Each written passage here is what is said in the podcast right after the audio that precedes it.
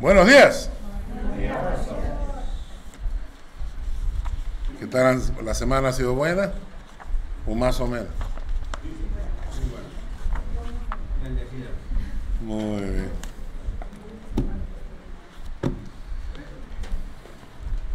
Abran su Biblia en el Salmo 103.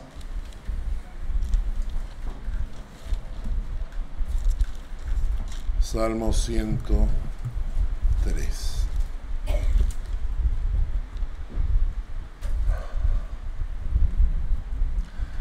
Tercera prédica del Salmo 103. Y con esto, nosotros acá en la iglesia no solo queremos predicarles la palabra, sino también enseñarles a estudiarla por sí solos. Cada prédica yo generalmente escribo entre 6, 7, 8 páginas. Quiere decir que solamente del Salmo 103 tengo cerca de 24, 25 hojas escritas de las prédicas que hemos tenido y que bueno, eso queda para el futuro, ¿no? Pero tenemos que aprender cuando leemos la palabra a observar, ¿no? La semana pasada vimos, por ejemplo, eh, cómo Dios perdona, ¿recuerdan? Solamente de los versículos 8 hasta el 14, vimos que hay seis maneras o seis aspectos del perdón de Dios, ¿no? Dios es paciente en el versículo 8, misericordioso y clemente, Dios es paciente, el versículo 9 se enoja, pero no dura para siempre. ¿no? Versículo 10, por su amor no nos castiga como merecemos. Versículo 11, su misericordia se intensifica sobre los que le temen. Y decíamos que hay algunos de nosotros que somos tan burros que necesitamos doble porción de misericordia de parte de Dios. Y el versículo 12, aleja el pecado de nuestras vidas. Y el versículo 13 y 14 se compadece de nosotros. Entonces, hemos estado observando el Salmo 103, pero me quedé con los versículos siguientes y es un tema que a mí me, me apasiona. Y quiero que lo leamos juntos. Es el Salmo 103, versículos 15 hasta el 18. Y al final terminaremos con los versículos 19 al 22. Hoy día vamos a terminar el Salmo 103. Versículo 15 dice, el hombre como la hierba son sus días, florece como la flor del campo, que pasó el viento por ella y pereció, y su lugar no lo conocerá más. Mas la misericordia de Jehová es desde la eternidad y hasta la eternidad sobre los que le temen y su justicia sobre los hijos de los hijos, está hablando de los nietos, ¿eh? sobre los hijos de los hijos, sobre los que guardan su pacto y los que se acuerdan de sus mandamientos para ponerlos por obra. Esta porción que acabamos de leer, de los versículos 15 en adelante, tiene dos partes. Los primeros versículos, versículos 15 y 16. El hombre, como la hierba, son sus días. Florece como la flor del campo, que pasó el viento por ella y pereció. Y su lugar no la conocerá más. El hombre como la hierba son sus días, florece como la flor del campo. Hay personas que nosotros hemos conocido desde que nacieron, Lorena, Alejandro, personas que hemos conocido desde niños, que llegaron chiquititos, ¿no? Daniel, eh, Nicolás, Niki, eh, Claudia. ¿Ah? Leo Daniel, ¿no? Cuando llegaste a la iglesia, ¿tenías un solo hijo? Allá tenías dos. Imagínense. Y, los, y vemos cómo crecen, ¿no? Y el otro día yo, pasando por acá de regreso, la, la vemos a Lorena, ¿no? Una mujer. Ya no es la niña que conocimos, es una mujer. Y es interesante porque el texto dice acá, el hombre, como la hierba son sus días, florece como la flor del campo. Y a veces entre broma y broma nosotros decimos, hace muchos años cuando éramos jóvenes y guapos, ¿no? Es que todos en algún momento en nuestras vidas florecimos, hemos sido guapos, hemos sido, ¿no es cierto? Yo tenía la musculatura en la parte de arriba, ¿no? Ahora ha descendido, ¿no? Pero, ¿me entienden? O sea, todos hemos florecido de- y es interesante en la juventud ver eso, ¿no? Ver cómo, cómo florecen los jóvenes, cómo están llenos de vida, ¿no? Y cómo nosotros, recuerdo, nosotros íbamos a un campamento de cuatro o cinco días. Dos días antes había que preparar todo. Nos íbamos a la playa. Cinco días bajo el sol. Cuando regresamos a la casa, mi mamá me hablaba como si fuera moreno. Me decía, ¿qué pasa, negro? Porque estaba tan negro, negro, negro del sol, ¿no? Cansadísimos. Y un amigo me decía, oye, ¿nos vamos al cine? Y yo le decía, vamos. pues". Y nos íbamos al cine a dormir. Porque empezaba la película y de lo cansado que estaba. La juventud es así, ¿no es cierto? Florece. Pero ¿saben qué pasa? El versículo 16 dice que pasó el viento por ella. Y esta expresión, pasó el viento por ella, es como que pasó el tiempo por ella. Y pasa el tiempo por la juventud. Y nos damos cuenta que aquella, aquella flor floreciente comienza a declinar y que ya no es lo mismo y que hay muchas cosas que comienzan a pasar en nuestros cuerpos que se van deteriorando. Y el, el término dice que pasó el viento por ella y pereció y su lugar no la conocerá más.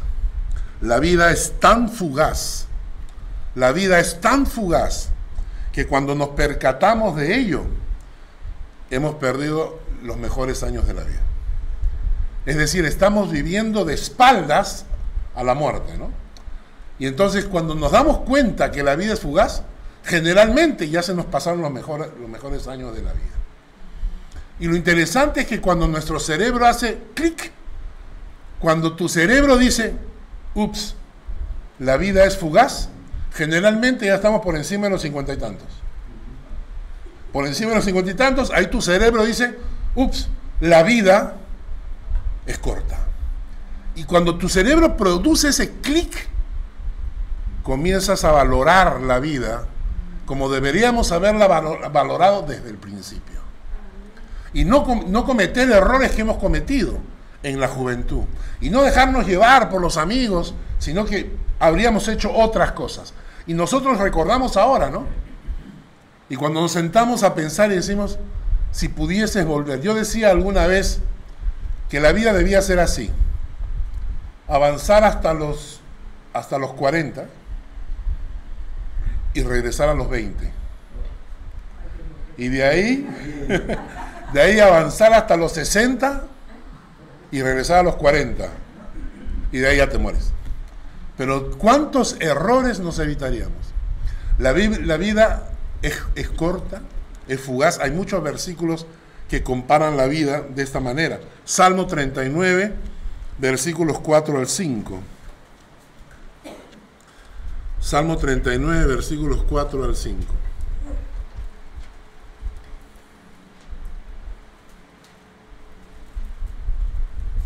Hazme saber, Jehová, mi fin, y cuánta sea la medida de mis días. Sepa yo cuán frágil soy. He aquí diste a mis días término corto, y mi edad es como nada delante de ti. Ciertamente es completa vanidad todo hombre que vive. La palabra vanidad significa etéreo, como humo. ¿no? Ciertamente es humo la vida de un hombre. Pero qué fuerte, ¿no? Hazme saber, Jehová, mi fin. Y cuánta sea la medida de mis días. Y sepa yo cuán frágil soy. He aquí diste a mis días término corto y mi edad es como nada delante de ti. ¿Y cómo cambiaría nuestra vida si supiéramos cuál es la medida de nuestros días? ¿Cómo cambiaría mi vida si supiera yo cuán frágil soy y cuántos, dice acá, diste mis días término corto? ¿Cómo trataríamos a la gente que nos rodea si supiéramos cuánta es la medida de sus días? ¿Cómo tratarías a tu esposo si supieras cuándo va a morir? ¿Qué tal? Te dicen, porque no lo esperamos, ¿no? No lo esperamos, pero ¿cómo, reaccionaría Valentina si le dijeran, te cuento, Luis Carlos tiene una enfermedad que probablemente muere en el 2024? ¿Cuál es tu reacción? ¿Cuál es tu reacción como padre? ¿Qué pasaría si te dijeran, oye, ¿y qué tal tu mamá? ¿Qué tal tu papá? Lindo, precioso. Bueno, te cuento que este año mueren. ¿Cómo cambiaría nuestra percepción con nuestra actitud hacia la gente si supiéramos que tiene fecha de vencimiento? Comenzaríamos a tratarlos diferentes. Comenzaríamos a amarlos más. Trataríamos de que sus días fueran los mejores felices. ¿No es cierto? Los días más felices porque sabes que tiene un término, pero les cuento, tenemos un término, sino que vivimos de espaldas a la muerte. Y cuando nos da el término, y cuando llega la fecha de vencimiento, y se fue, y entonces decimos, ay, ay, ¿por qué no? ¿Por qué no le dije? ¿Por qué no hice? ¿Por qué no busqué? Ya se te fue, ya se te fue. Otro texto bíblico. Primera de Pedro capítulo 1, versículos 24 al 25. Primera de Pedro 1, versículos 24 al 25. Porque toda carne es como hierba, y toda la gloria del hombre como flor de la hierba. La hierba se seca y la flor se cae. Mas la palabra del Señor permanece para siempre. Y esta es la palabra que por el Evangelio os ha sido anunciada. Nuestras vidas son como la hierba, la gloria del hombre como la flor de la hierba. La hierba se seca, la flor se cae. Pero lo único que permanece para vida eterna es la palabra de Dios en tu corazón. ¿ah? La historia creo que se las conté alguna vez de este muchacho que se salvó, eh, Rick Elías. Él estaba en el vuelo 1549, ese que aterrizó en el río Hudson, en Estados Unidos. Y escuché, leí su comentario. Y dice que él estaba en el avión y escucha una explosión y entonces se voltea y ve que uno de los motores se ha apagado. Y le pregunta a la, a la y le dice, ¿qué pasó? Y entonces la aeromoza tranquila le dice, no se preocupe, se ha apagado uno de los motores, pero el avión puede volar con un motor. ¿no? En ese instante él escucha otra explosión.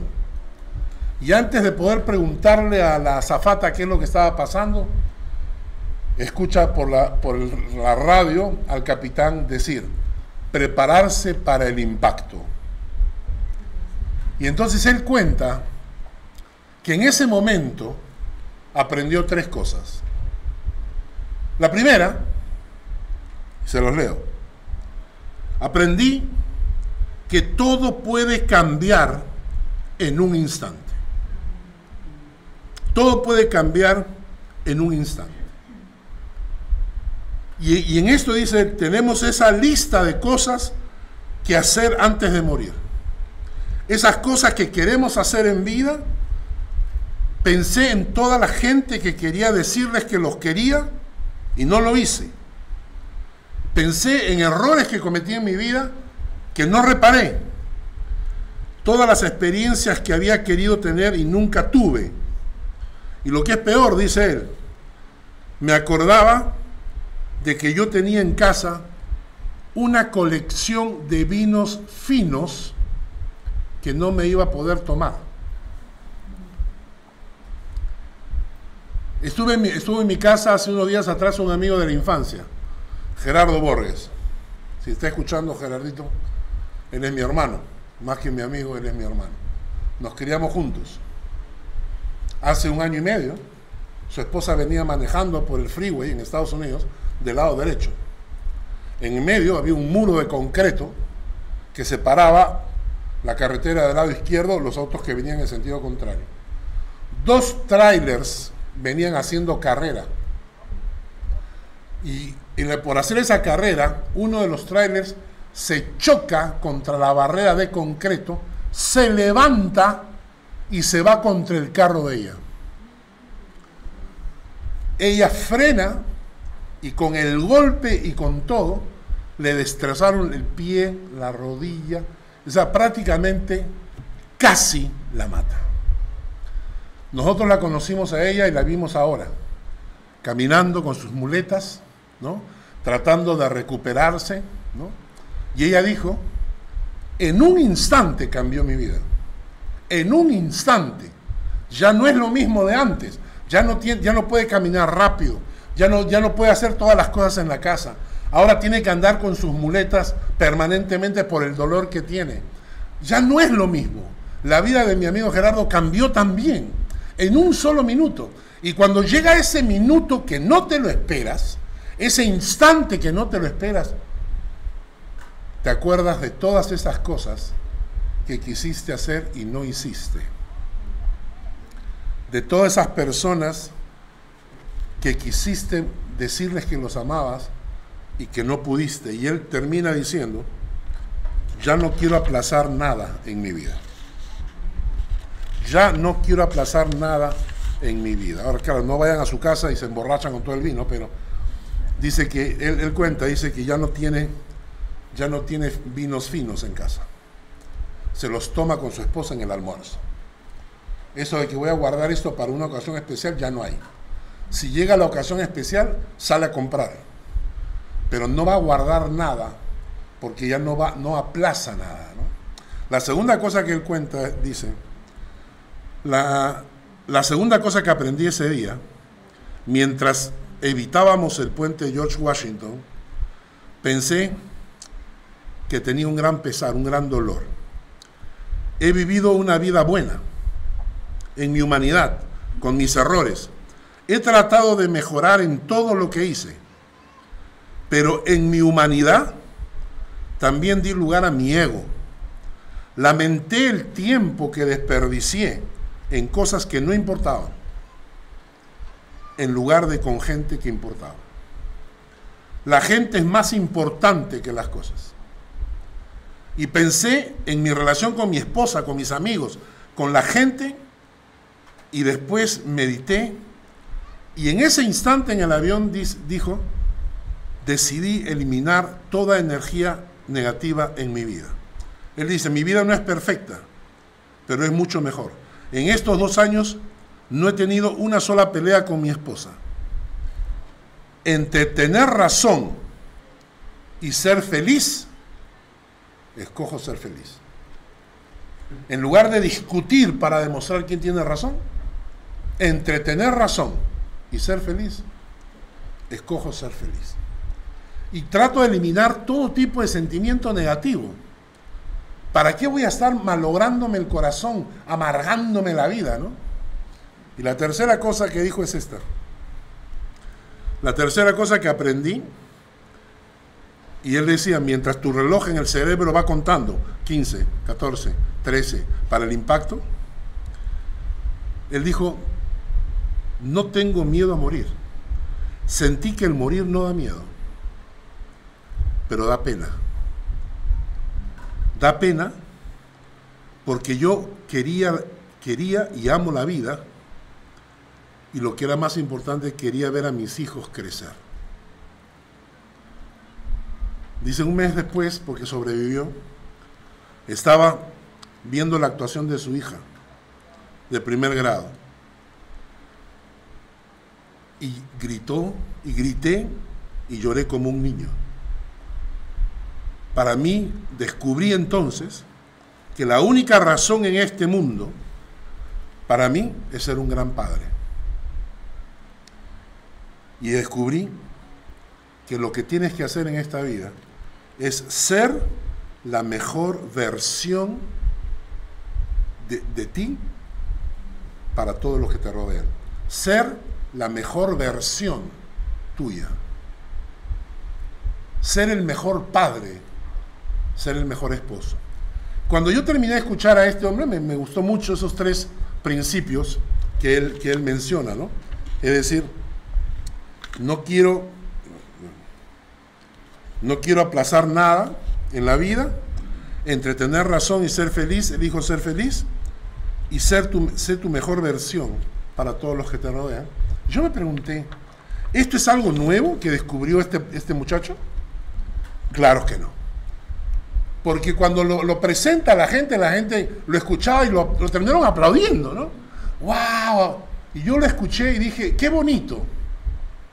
Pero ojalá hubiese le- leído la Biblia antes, porque está en la palabra de Dios. Y se los voy a demostrar. Vamos a unos textos bíblicos. El primer consejo, no aplaces nada, decía él. Eclesiastés capítulo 5, versículo 18 al 19.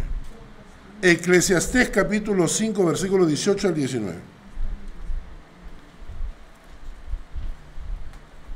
Eclesiastés capítulo 5, versículos 18 al 19. Eclesiastés está exactamente después de cantar, los, de cantar los cantares, o proverbios, perdón, después de proverbios. ¿Ya? ¿Lo tiene?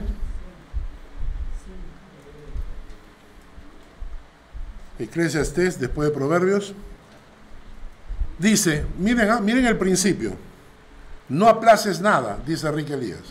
Y miren lo que dice la Biblia. He aquí pues el bien que yo he visto, que lo bueno es comer y beber y gozar uno del bien de todo su trabajo con que se fatiga debajo del sol. Todos los días de su vida que Dios le ha dado porque esta es su parte. Asimismo, a todo hombre a quien Dios da riquezas y bienes y le da también la facultad para que coma de ellas y tome su parte y goce de su trabajo, esto es un don de Dios. Más adelante, el mismo pasaje nos va a decir que, que es triste tener la posibilidad, o sea, tener las riquezas y los bienes, pero no tener la facultad de disfrutarlos. ¿Eh? Ahí Eclesiastés dice, lo más triste es que tenga los bienes y las riquezas, pero no tenga la facultad de disfrutarlos. O estás en silla de ruedas, o estás paralítico, o tienes un cáncer que es incurable.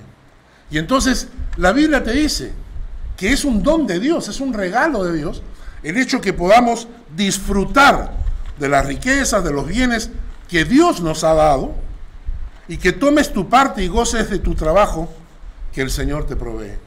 Entonces, la Biblia no nos prohíbe. Nosotros venimos de un concepto eh, asceta, se llaman. Los ascetas eran una gente que, un eh, que después de Cristo pensaron que la forma de espiritualizar, de elevar el espíritu, era maltratar el cuerpo.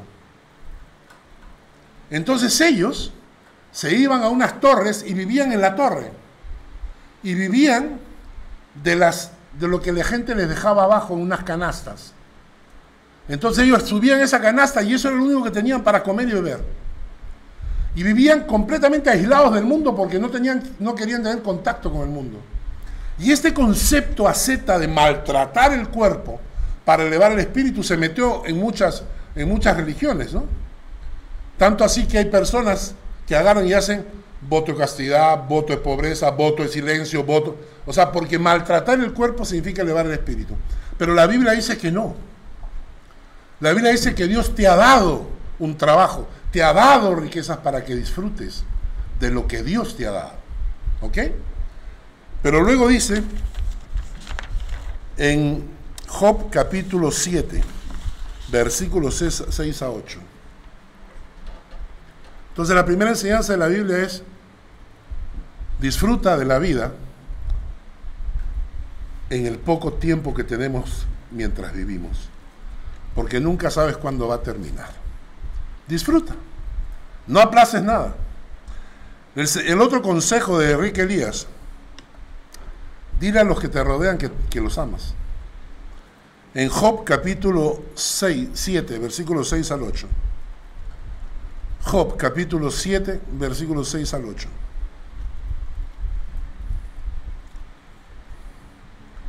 Mis días fueron más veloces que la lanzadera del tejedor. Ustedes han visto esas, esas, eh, esos, esos, tejedores que tienen unas mallas y que tienen unas lanzaderas que la pasan de lado. Un telar, que lo pasan de lado a lado y así van tejiendo. Eso está diciendo acá. ¿no? Dice, mis días fueron más veloces que la lanzadera del tejedor. Y fenecieron, ¿qué cosa? Mis días, sin esperanza. Acuérdate que mi vida es un soplo y que mis ojos no volverán a ver el bien. Escucha la última frase. Los ojos de los que me ven no me verán más. Fijarás en mí tus ojos y dejaré de ser. Un día, tus, vuestros ojos no me verán más. Un día me van a acompañar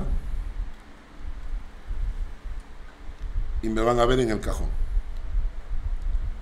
Todos los que me deben plata voy a pedir que carguen el cajón, por si acaso. Quiero que me carguen un kilómetro. Todos los que me deben plata y no me han pagado. Pero un día vuestros ojos no me verán más. ¿Mm? Entonces, lo que decía, lo que decía Rick Elías, no esperes a ese día. Dile a los que te rodean que los amas. Porque un día no los verás más. Y, no, y, cuando tú te acerques al cuerpo inerte, no te va a escuchar. Tú no te vas a acercar al, al cadáver y cuando le digas, ay mamá, ¿cuánto te querían? Tu mamá no se va a levantar y te dice, ay, me, recién me lo dices, ¿no? No, pues, porque ya está, ya murió. Ese día se fueron. Y entonces, Enrique Díaz decía, dile que los amas. Y la Biblia nos, nos instruye, nos dice que un día no los vamos a ver. Entonces, no, esperes a ese tiempo. Y es interesante porque nosotros no le decimos a la gente que los amamos, Creo que porque es, como una muestra de debilidad ¿ah? o vergüenza. No ¿cómo, le, no, ¿cómo le voy a decir a mi mamá que la amo? ¿Cómo? ¿Cómo le voy a decir a, a, mi esposa que la amo? Ay, no seas ridículo, no seas cursi. Ella sabe que la amo. Ella sabe que la amo más que ella me ama a mí, porque estamos en claro. Pero ¿Cómo le voy a.? Y, siente, y a mí me gustó mucho en un campamento de damas de la iglesia. No, eh, eran damas creyentes, pero algunas de ellas tenían maridos que no eran creyentes. Entonces el pastor, un día, el, primer día del campamento, le dice: A ver, hermanas, ¿cuándo le dijeron a su marido que, que lo amaban? Lo amaban. Algunas dijeron: Ah, hoy día en la mañana, no, eh, cuando salí de la iglesia, salí de la casa para el campamento, le dije que no. Otras, no, él ya sabe. Él ya sabe. Y otras, no, eso entre nosotros no funciona. Entonces el pastor les pidió que le manden por WhatsApp un mensaje diciéndole, mi amor, te quiero mucho. Valoro todo lo que haces por mí y nuestra hermosa familia y te amo. Entonces las mujeres, ay pastor, ¿seguro? Háganlo ahora. Y todas las hermanas, pa, pa, pa, mandaron el mensaje por WhatsApp, ¿no? Y después comenzó a sonar, pling, pling, pling, los teléfonos. Entonces el pastor dijo ya, ahora, se va a parar cada una y va a leer la respuesta. Uno le contesta, ¿qué mosca te picó? ¿Estás bien? Otro le contesta, ay vieja, no me digas que chocaste el auto.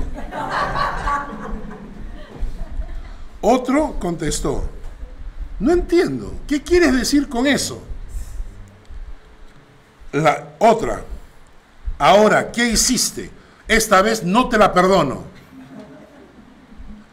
Otro, ¿estás borracha o en el campamento de la iglesia? Otro, no molestes y dime cuánto necesitas y ya. Otro, ¿estoy soñando o le has mandado un mensaje al vecino y por equivocación me ha llegado a mí? Otro, si no me dices para quién es este mensaje, te bloqueo. Y la última fue la peor. ¿Quién eres? Es que no tengo este número registrado, pero me gustaría conocerte. Mándame una foto.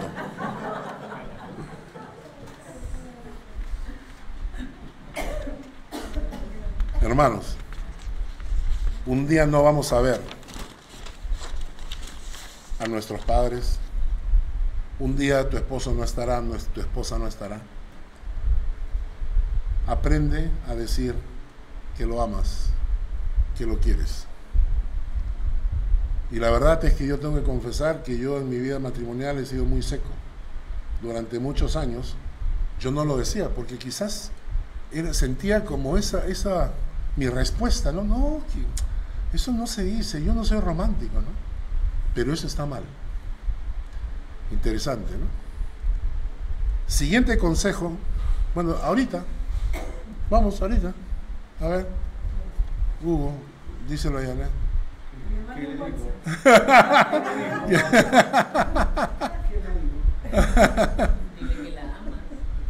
Interesante, ¿no? Porque no, no estamos acostumbrados a decirlo. No estamos acostumbrados a decirlo. Sería bueno que los esposos lo hicieran, que los hijos lo hicieran. ¿Sí? Pero, nosotros es importante demostrar eso y incluso para dormir, para salir, lo que sea. Alex ya no sale de la casa si no es antes. Eh, si yo le digo, ¿puedes irte? Le dice, no, no, espera, espera, tú no te vas. Necesito darte la bendición, mamá, Qué lindo. Y lo mismo para él. Qué bueno. Qué lindo, qué lindo. Muy bueno. Pero interesante porque a veces eh, tenemos tanto miedo y llega un día en que ya no los tenemos a nuestro lado. Con mis hijos, yo tenía esa costumbre. Cuando ellos iban a salir a la calle, yo los abrazaba y yo les decía, te quiero, papi. Y mis hijos siempre me contestaban, yo te quiero más, papá. Y yo les decía, no, yo te quiero más. Y si dices otra vez, te pego. Y ahí quedaba la conversación. Otra cosa, dice, Elías decía, entre tener razón y ser feliz, escoge ser feliz. Y mira lo que dice la Biblia, 1 Pedro capítulo 3, versículos 10 al 11. 1 Pedro capítulo 3, versículos 10 al 11.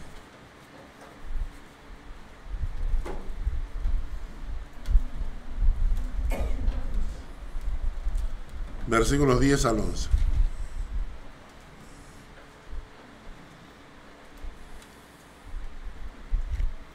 Recuerden el pensamiento. Entre tener razón y ser feliz, escoge ser feliz. O sea, en lugar de pelear, escoge ser feliz. Porque el que quiere amar la vida y ver días buenos, refrene su lengua de mal y sus labios no hablen engaño, apártese del mal, haga el bien, busque la paz y sígala. ¿Entendió? Rick Elías dice, él, yo descubrí que hay que escoger ser feliz. La Biblia te dice, el que quiere amar la vida y ver días buenos, refrena tu lengua, cuidado con lo que dices, cuidado con decir frases hirientes que después te vas a arrepentir, cuidado de los momentos de crisis donde la gente dice cosas que después se arrepiente toda la vida, refrena tu lengua, tus labios no mientan, no engañen, Porque cuando la gente se entera de que los has engañado, se defraudan para siempre. Apártese del mal, haga el bien, busque la paz y sígala. Y el siguiente consejo era ser tu mejor versión de ti mismo. Y aquí encontré tres versículos que quiero compartir con ustedes. Eclesiastés capítulo 9, versículo 9.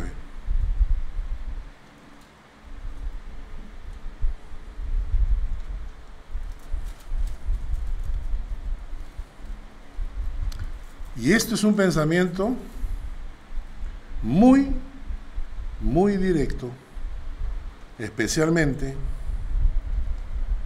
para los casados. Goza de la vida con la mujer que amas.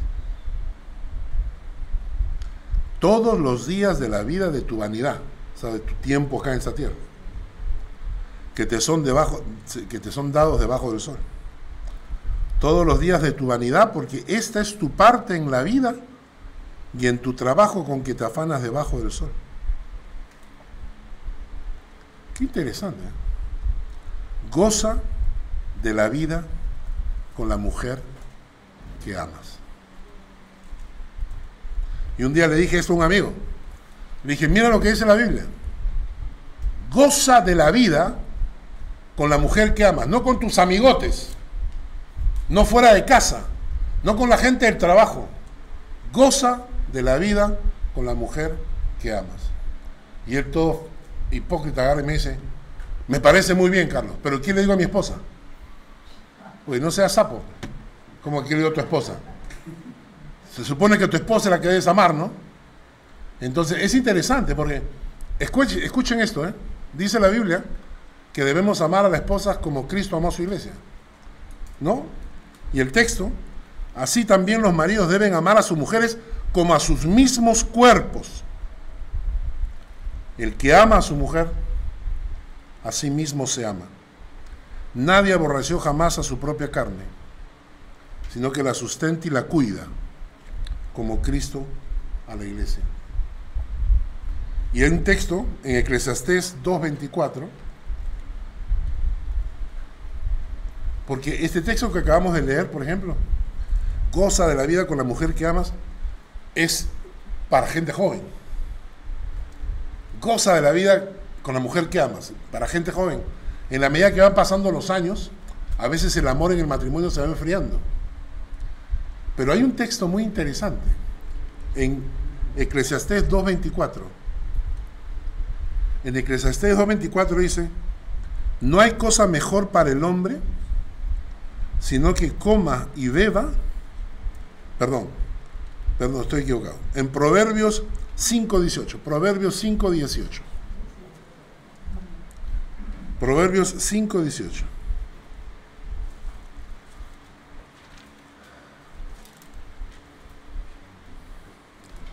Proverbios 5.18 dice, sea bendito tu manantial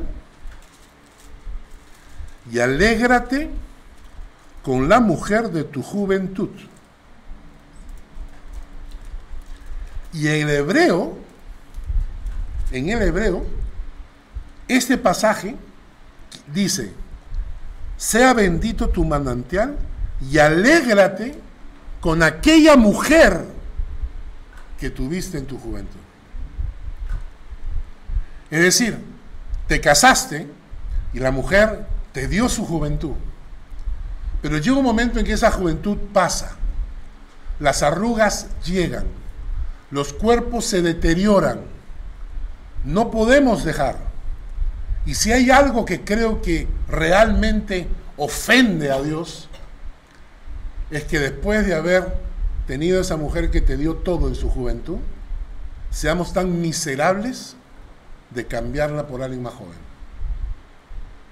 Porque es lo mismo que, hacemos con Dios. Si Dios no nos satisface, nos buscamos otro. Y es interesante porque para nosotros los que estamos casados ya como 600 años, interesante, disfruta de tu vejez con aquella mujer que te dio su juventud. Y uno va a necesitar del amor de Dios, porque a través de los años los caracteres, los errores, la vida va cambiando y uno va viendo a la esposa desde otro ángulo. Ya no lo ves como esa, esa muchacha que te llenaba de pasiones, ¿no es cierto? ¿Ah? La mucama. No, el amor cambia. Ah, el amor cambia. El amor cambia. Es correcto, es correcto. es cierto. Y es diferente, porque la esposa con la que tienes no es esa jovencita que tenías en un principio. Y es ahí. Y sobre todo, ¿sabes qué? Cuando tus hijos se van de casa. Cuando, cuando ese vacío, cuando tienes el nido vacío y escuchas que tus hijos ya no están ahí. Hermanos, la vida se va como el viento.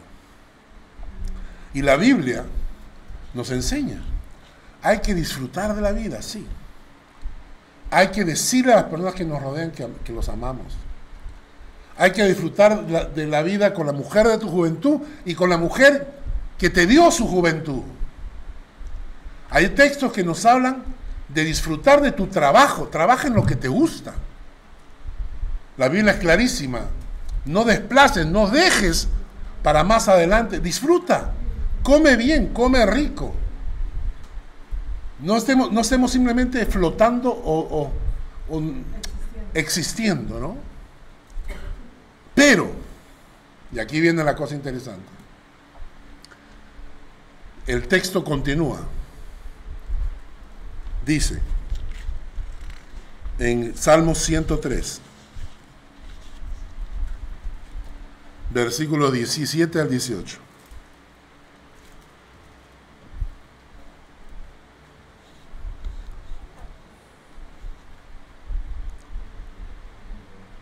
Mas la misericordia de Jehová es desde la eternidad y hasta la eternidad. Noten ustedes el más. Más. Te está diciendo, la vida es fugaz. La vida se pasa demasiado rápido. Todos nos vamos a morir. Y, y cuando te das cuenta es demasiado tarde. O sea, toma nota de eso. Disfruta de la vida. Más. No te olvides que hay vida después de la muerte. Y que no podemos vivir solamente para estos 80 años. Más la misericordia de Dios no dura 80 años. La misericordia de Dios dura desde la eternidad hasta la eternidad. Y por lo tanto tenemos que ser suficientemente inteligentes para disfrutar de la vida que Dios nos ha dado, pero disfrutarla con perspectiva de eternidad. Es decir, disfrutas de la vida, pero no comprometas tu eternidad, no comprometas la misericordia de Dios. Porque si vivimos una vida de placeres fuera de la misericordia de Dios, caemos bajo el juicio de Dios. Entonces vive bajo la misericordia de Dios significa vive una vida que agrada a Dios. Disfruta de la vida, sí, pero agrada a Dios con tu vida. Y entonces, cuando te aferres a la misericordia de Dios, cuando vivas bajo la misericordia de Dios, la misericordia de Dios, te va a acompañar cuando llegue el punto en que saltes, que cruces el puente, en que salgas de este nivel de vida y entres al nuevo que nos espera. Y la palabra es clara. Miren lo que dice el texto. Mas la misericordia de Jehová es desde la eternidad y hasta la eternidad. ¿Sobre quiénes? ¿Sobre quiénes? Sobre los que le temen y su justicia sobre los hijos de los hijos. ¿Ah? La justicia de Dios va a acompañar a tus nietos cuando tú vivas bajo la misericordia de Dios, temor a Dios, respeto a Dios, respeto a un Dios santo. Cuando mis actos reflejan que yo tengo un Dios detrás al cual respeto y temo. No es un comportamiento a la loca. Dice entonces el texto sobre los que, te temen, los que le temen. Luego dice, sobre los que guardan su pacto. ¿Qué pacto? ¿Qué pacto? La Biblia dice que Jesús hizo con nosotros un pacto de sangre en la cruz. Las personas que se han acercado a Cristo han hecho un pacto con Cristo. Señor, yo te seguiré. Y Jesús dice, yo te perdonaré. Y uno le dice, Jesús, yo te honraré. Y Dios te y Jesús dice, yo te salvaré. Y tú le dices, Señor, yo voy a seguir tus pasos. Y Dios agarra y te dice, y yo te llevaré a la eternidad. Ese es el pacto que hemos hecho con Dios en la cruz. Si no lo has hecho, hazlo. Porque lo único que nos va a dar salvación es eso. Y cuando tú tienes ese pacto con Dios, Señor, acá estoy, toma mi vida. Y Jesús dice, la tomo. Cuando tú le dices, Señor, te seguiré. Y Jesús te dice, perfecto, yo te salvo. Ese pacto que hiciste con Cristo en la cruz guárdalo. No lo rompas. Sobre los que guardan su pacto. Y por último, sobre los que se acuerdan de sus mandamientos para ponerlos por obra. Sobre los que se acuerdan de sus mandamientos para ponerlos por obra. Los mandamientos no son para saberlos, sino para obedecerlos. ¿Ustedes saben cuál es la diferencia entre los hijos de Dios auténticos y los religiosos? Los religiosos se engañan a sí mismos, se autoconvencen de que son buenos, porque obedecen selectivamente a la palabra. ¿Qué significa obedecer selectivamente? Seleccionan lo que quieren obedecer y lo que no. Los religiosos visitan al Señor, nunca se integran al cuerpo de Cristo. Lo puse hoy día en la mañana en el chat de la iglesia.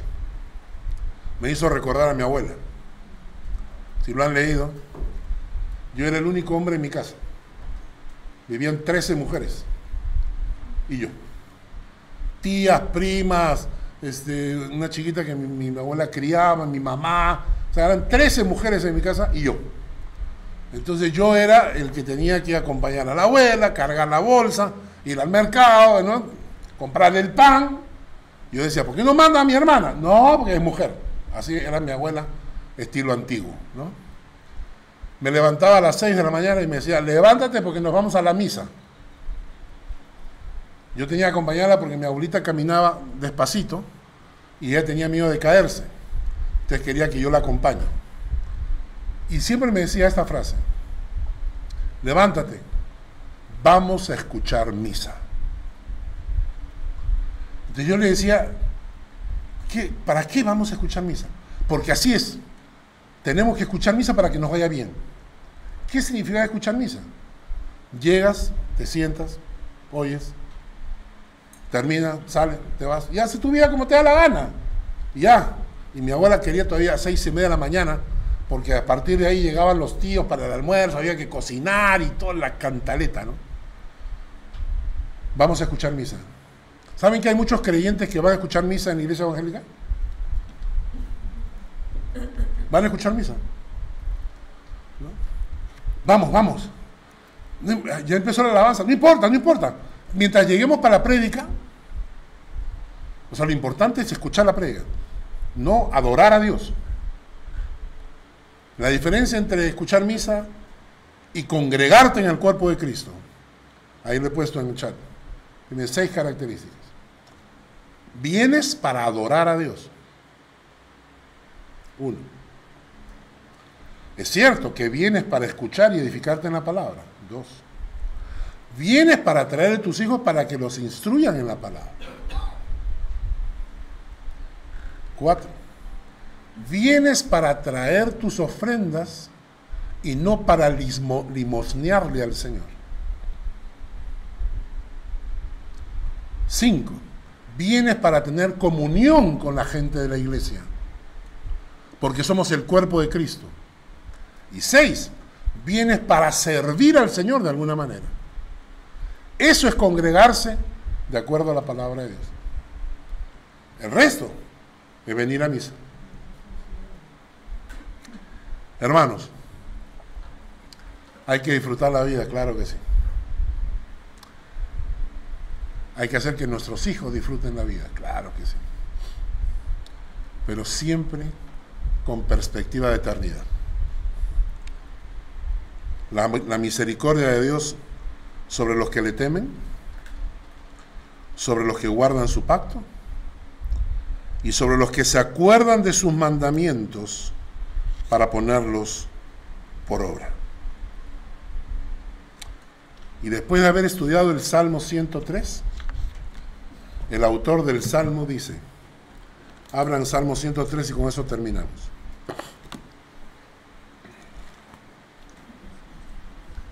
Quiero que vean la secuencia de pensamiento.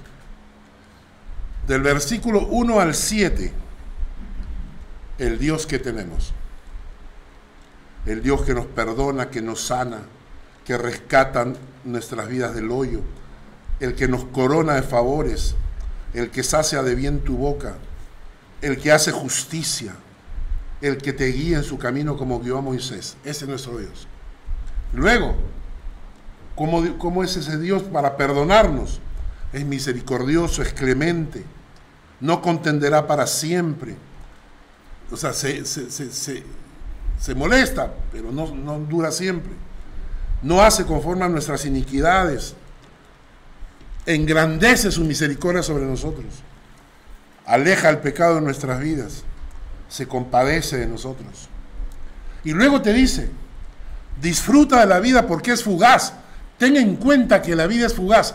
Disfruta de la vida porque es fugaz, pero disfruta de la vida con perspectiva de eternidad.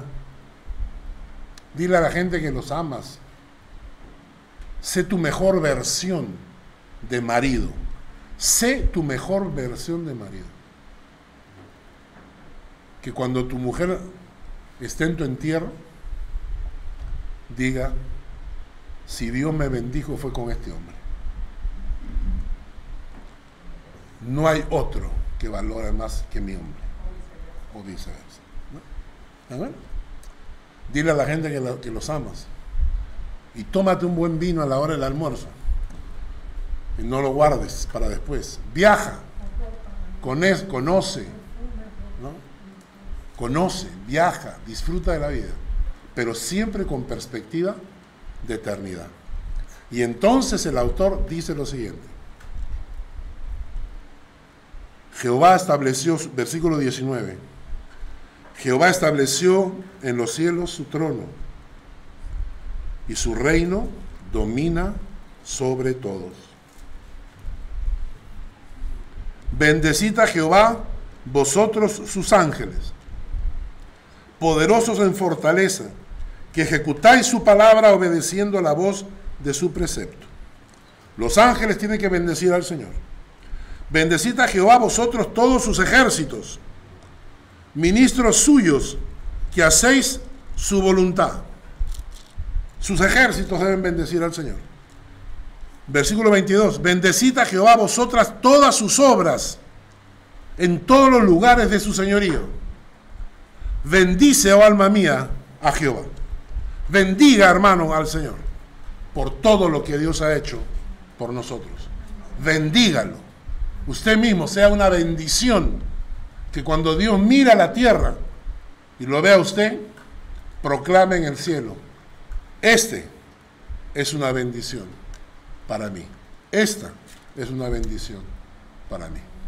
Señor, gracias por tu palabra y por lo que hemos aprendido. Gracias por el Salmo 103. Gracias por todo lo que nos has enseñado. En el nombre de Jesús. Amén.